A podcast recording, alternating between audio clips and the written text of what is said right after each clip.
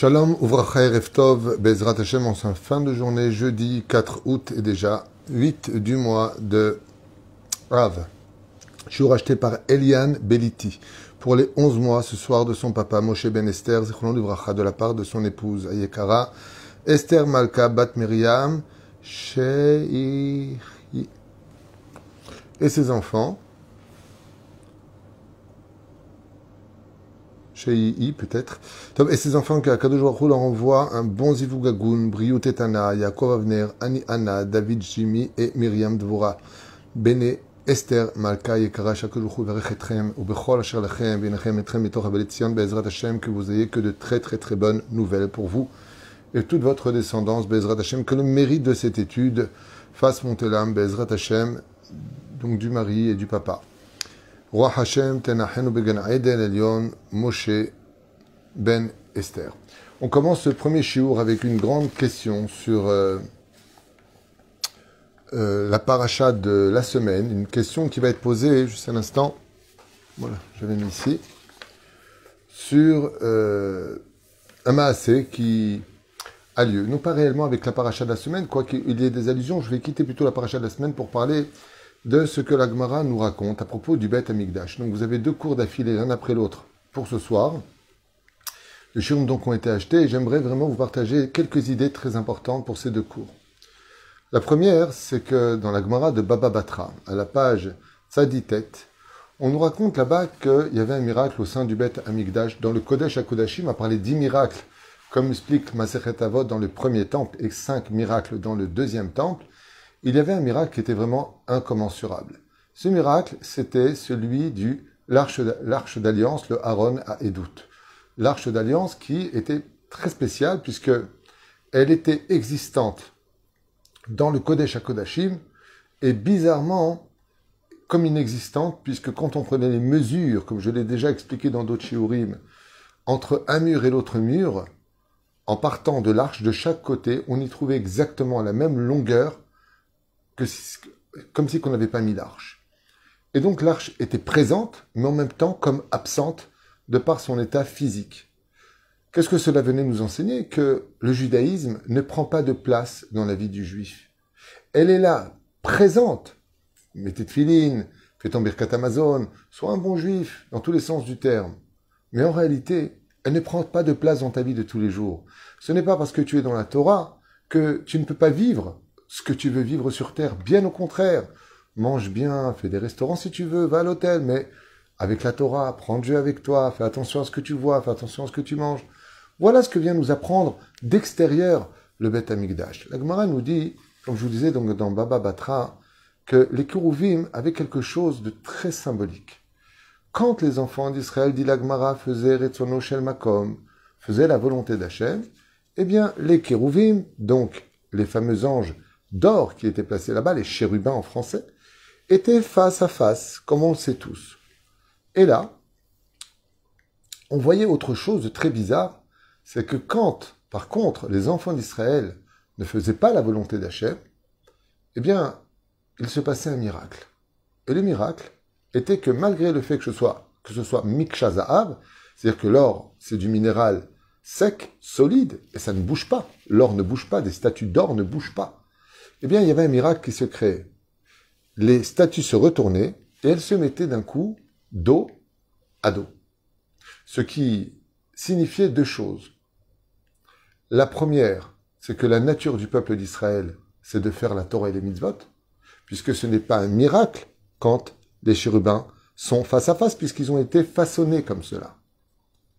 Aval, par contre, il y avait quelque chose de spécial dans ce côté naturel de cette fabrication, c'est qu'ils étaient mechoubarim.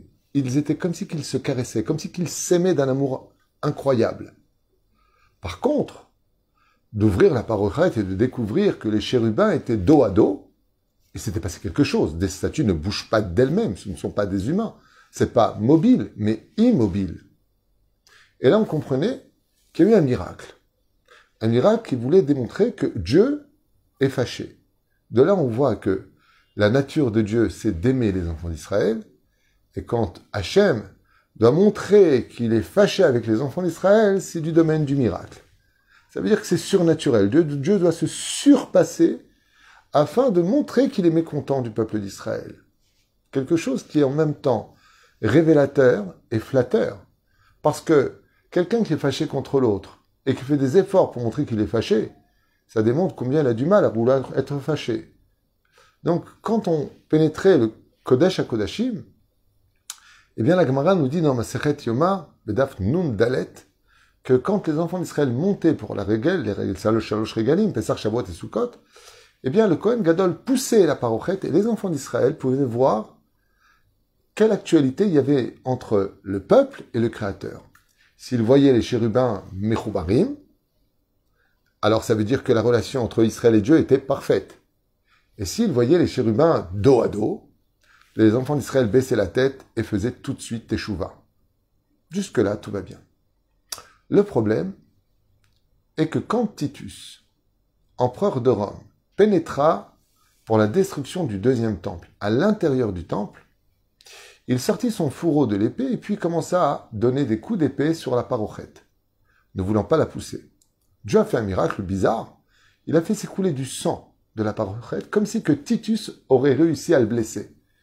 Titus se vanta devant ses généraux, Regardez, moi, j'ai réussi à blesser le Dieu d'Israël, et je vais exporter ses enfants, ou plutôt déporter ses enfants, en dehors de sa terre. Je vais expulser les enfants de Dieu du royaume du roi des rois, le pays d'Israël.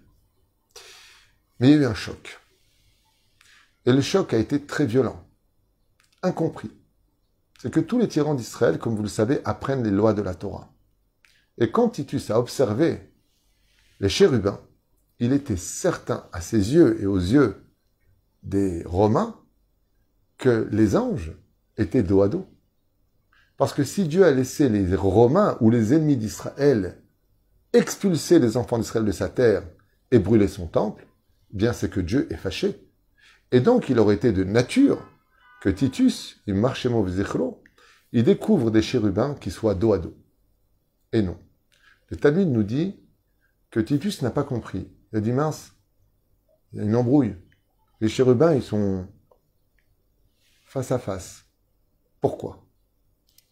Alors, le Rav, de, de Meshkovski, lui explique la chose suivante.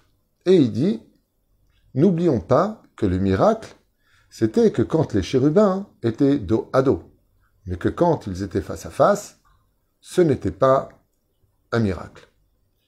Et il va donner ici plusieurs explications que j'aimerais partager avec vous, dont trois. La première.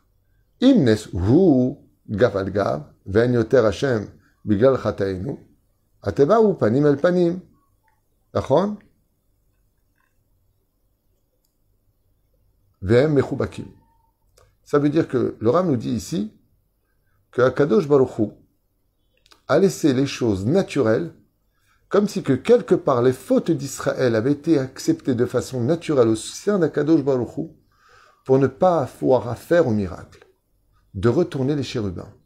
Et pourquoi? Pour laisser ce miracle pour le troisième temple, de renverser le miracle dans la nature. Et ça, nous sert à très important pour nous. Parce que, surtout sur la terre d'Israël, l'un des rôles principaux de notre émouna est de comprendre qu'il n'y a pas de différence entre le miracle et la nature. Si les chérubins d'Ilora avaient été retournés, c'était un miracle de les voir se retourner, car de façon naturelle, ils ne peuvent pas se retourner. La faute qu'ont commis les enfants d'Israël, c'est justement de penser que le miracle, c'est le miracle, et que la nature, c'est la nature. En d'autres termes, si j'ai travaillé et que je prends de l'argent, c'est pas un miracle. C'est quelque chose de naturel. Si je vais aux toilettes et que j'en ressors, ben, c'est normal. Si j'ai mangé, je vais aux toilettes. Akadosh Baruch leur a dit, vous commettez une grave erreur. Tout ce que vous vivez dans la nature est un miracle. Et donc, quand Titus est venu découvrir le miracle de voir des statues mobiles de, euh, des statues immobiles devenir mobiles. Il a dit pourquoi Dieu n'a pas fait de miracle pour eux? Pour enseigner qu'en réalité, tant qu'il n'y aura pas de dimension chez le peuple d'Israël de remercier Hachem pour toute chose naturelle comme chose hyper surnaturelle, eh bien, Hachem ne reconstruira pas ce temple. Il faut que les enfants d'Israël apprennent à remercier Hachem pour toute chose, car tout est miracle sur terre. Et donc, quand Dieu retournait les statues, ce n'était pas en réalité pour montrer réellement qu'il était fâché, mais pour dire aux enfants d'Israël, tout comme je vous aime de façon naturelle, je suis capable de me surmonter de façon surnaturelle pour vous montrer que je peux aussi être fâché contre vous. Et en quoi Dieu peut-il se fâcher quand on n'est plus capable de vivre la dimension du naturel au même niveau que le surnaturel Comme l'a dit Rabbi Hanina Mendoza, alors que sa fille s'était trompée en mettant du vinaigre à la place de l'huile d'olive pour les bougies de Shabbat? Et on sait très bien que le vinaigre fait scintiller la flamme, elle ne la fait pas monter comme il le faudrait. Rabbi Hanina Mendoza a dit à sa fille, Qu'est-ce que ça change pour Dieu du vinaigre ou de l'huile d'olive? Tout comme il a ordonné à l'huile de donner une belle flamme, il ordonnera au vinaigre de donner une belle flamme. Et on dit que ce Shabbat-là, les bougies de Rabbi Hanina ben Dossa n'ont jamais aussi grandement brillé que jusqu'à la fin du Shabbat. Qu'est-ce qu'il a eu comme miracle? Eh bien, pour la fille de Rabbi Hanina ben Dossa, c'était un miracle. Et pour Rabbi Hanina ben Dossa, c'était naturel. C'est le premier enseignement qu'on apprend. Ça veut dire que les enfants d'Israël ne doivent pas attendre de grands miracles et de grands prodiges. Et là, à Olam, Kimenago in Hag, la Géoula doit venir de façon naturelle, avec l'alia de chaque juif, avec des efforts à fournir pour cette terre, à construire ce pays, à emmener nos enfants au Talmud Torah, oui, avec le bus, en priant et en travaillant. C'est à travers le naturel que si on est capable de dire on vit dans un pays de miracles, qu'on peut amener la Géoula. D'où l'histoire des chérubins. Deuxième explication, Kol Onesh ou Ahava. Titus était persuadé que Dieu punissait les enfants d'Israël, et donc de trouver les chérubins dos à dos, pour montrer qu'ils sont fâchés. Vient Kadosh Baruch il nous dit, même quand je punis les enfants d'Israël parce qu'ils méritent d'être punis, même quand je me fâche contre eux, même quand je veux montrer une face difficile, comme les chérubins qui sont dos à dos, Akadosh Baruch quand est venu Titus pour voir la colère de Dieu contre les enfants d'Israël, Dieu a dit à Titus, mais non, mais non, vous comprenez rien. Quand je punis les enfants d'Israël, c'est par amour. C'est comme une maman qui punit son fils ou sa fille. Elle veut pas qu'il ait du mal. Elle veut qu'il soit bien éduqué. C'est de l'amour quand elle lui dit, va dans ta chambre. Je veux pas te voir pour l'instant. J'ai pas envie de te parler. Ainsi, Akadosh Baruch nous montre qu'il a une face en réalité qui s'appelle aussi de l'amour. Quand il donne le dos, ça veut dire viens me consoler. Vous savez, dans les couples, ça arrive très souvent que l'un ou l'autre, surtout la femme, va faire la tête. Ce qu'elle veut, c'est pas que son mari la laisse tranquille, c'est que son mari trouve les mots pour la consoler et que le pardon s'installe entre eux pour mieux s'aimer après.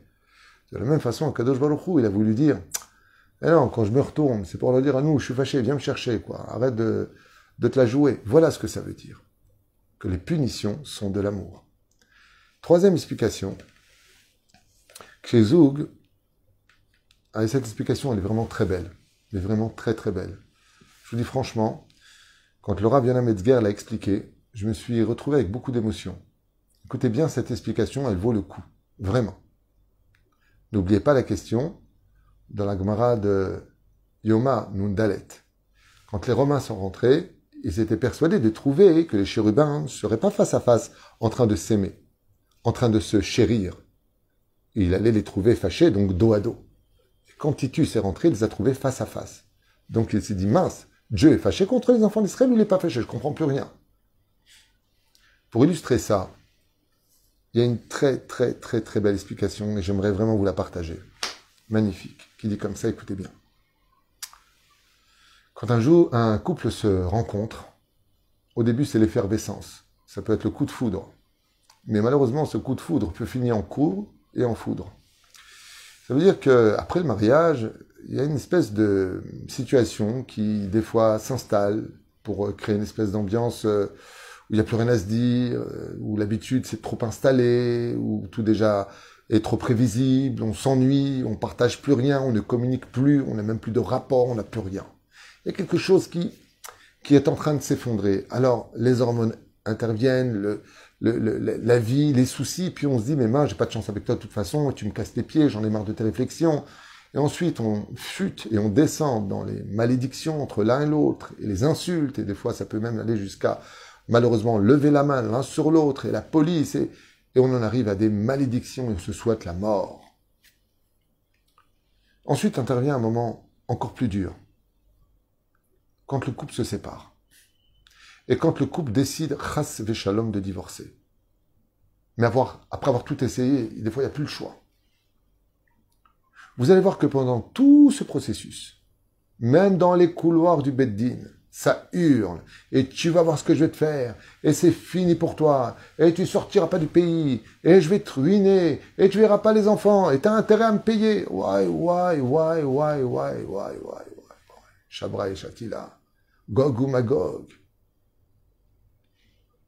Mais il y a un moment où pendant une fraction de seconde, tous les souvenirs, quand on s'est aimé, quand on s'est tout promis, quand on avait juré de se protéger l'un et l'autre, quand on a fait des enfants, quand on a fait la Brit Mila, quand on a fait la Bar Mitzvah, quand on est parti en vacances, quand on a rigolé, les bons souvenirs du Shabbat au début.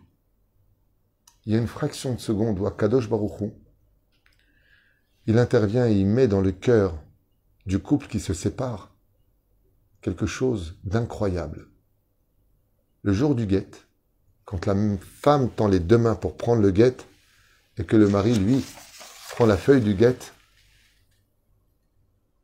et qui va la lâcher en disant à sa femme que maintenant elle redevient libre, au moment où il lâche le guet, je parle pour des couples normaux, hein, je ne parle pas des gens pathologies et débiles et haineux, je parle des gens normaux. Il y a une fraction de seconde où bizarrement, les larmes, elles coulent toutes seules.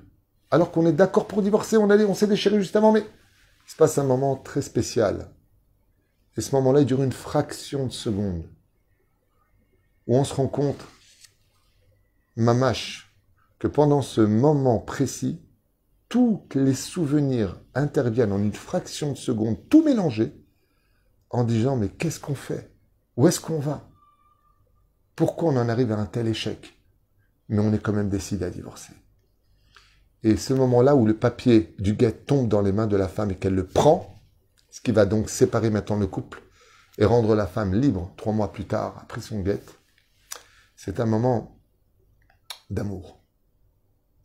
C'est un moment où tout ce qu'on a vécu remonte. Ça dure une seconde, le temps d'une larme, le temps d'un frisson dans le dos. Il y a quelque chose qui intervient. Ainsi disent les Chachamim. Quand Akadosh Baruchou a détruit le bête Amigdash, en utilisant les nations du monde comme Nabucodonosor et Titus, et que Israël est sorti en galoute, c'était comme le moment du guet pendant cette fraction de seconde, où les larmes coulent sur les joues, le temps d'un moment unique, précis, pour rappeler un passé vécu ensemble et qui nous quitte dans l'échec. C'est un moment unique qui est très douloureux. Mais c'est un moment qui calme de toutes les haines. Parce qu'on dit, si tu prends ce papier, si tu prends ce guette, c'est fini. Et Akadosh Baruchou, de façon imagée, car Dieu ne divorce pas du peuple d'Israël, vous le savez bien, quand il a expulsé les enfants d'Israël et qu'il a détruit son temple, il a eu un moment d'amour comme chacun quand il prend son guette. La Shrina est remontée dans le monde d'en haut et les enfants d'Israël ont été expulsés de la terre d'Israël, c'était comme le guet. C'est comme une séparation, quoique le guet n'existait pas entre nous. On ne peut pas divorcer de Dieu, Dieu ne peut pas divorcer de nous. Mais ce moment d'amour où tous les souvenirs sont montés, ont créé que les chérubins ne se sont pas retournés. Ils sont restés face à face, parce que quand les anges du Kodesh à Kodashim ont vu qu'Akadosh Baruch en réalité, il faisait ça par amour, pour donner une leçon de moralité, pour donner une leçon de il faut qu'on s'arrange. Les anges n'ont pas pu se retourner, parce que c'est le moment où Dieu a versé deux larmes, en regardant son, son mari, le peuple d'Israël, lui donner le guet. Vous m'avez oublié, vous m'avez abandonné. Et ces deux larmes sont tombées sur les joues des chérubins qui, eux, sont restés dans l'amour. Dieu a accepté qu'on parte par amour, mais en réalité, pour mieux qu'on se retrouve. Zeperoucha d'abord. Et la reine Bezrat Hashem Idbarach, Boré Olam, il nous aime d'un amour incommensurable. Et ce guet que nous avons eu, ce n'est pas un guet qui nous a divorcés de lui. C'est un guet qui nous a fait comprendre que dans la vie, des fois, quand Dieu y boude et qu'il se cache, c'est pas parce qu'il veut plus entendre parler de nous, mais uniquement parce qu'il attend qu'on vienne le chercher en lui disant Tu sais quoi? Peut-être qu'on devrait faire la paix et commencer à faire l'amour.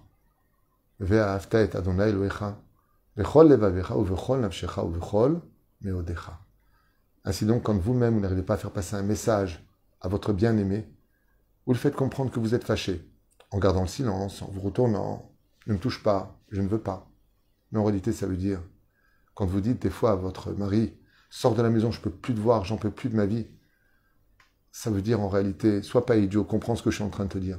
Viens vers moi, prends-moi dans les bras et arrête de me faire du mal. Ainsi Dieu demande à son peuple. Quand je vous dis partez, ça ne veut pas dire oubliez-moi là-bas en galoute aux États-Unis, en France ou ailleurs. Ça veut simplement dire venez et prenez-moi enfin dans les bras. Vous me manquez tellement. Si je vous dis de partir, c'est parce que l'amour que je vous porte est tellement grand que je préfère vous savoir loin de moi pour comprendre pourquoi vous m'aimez si peu que d'être si proche de moi à m'ignorer alors que je suis juste en face de vous. Baruch Adonai Olam Amen Amen. Chers amis, il y a un shiur qui commence dans deux secondes, vraiment dans deux secondes, qui est encore plus beau que celui-ci.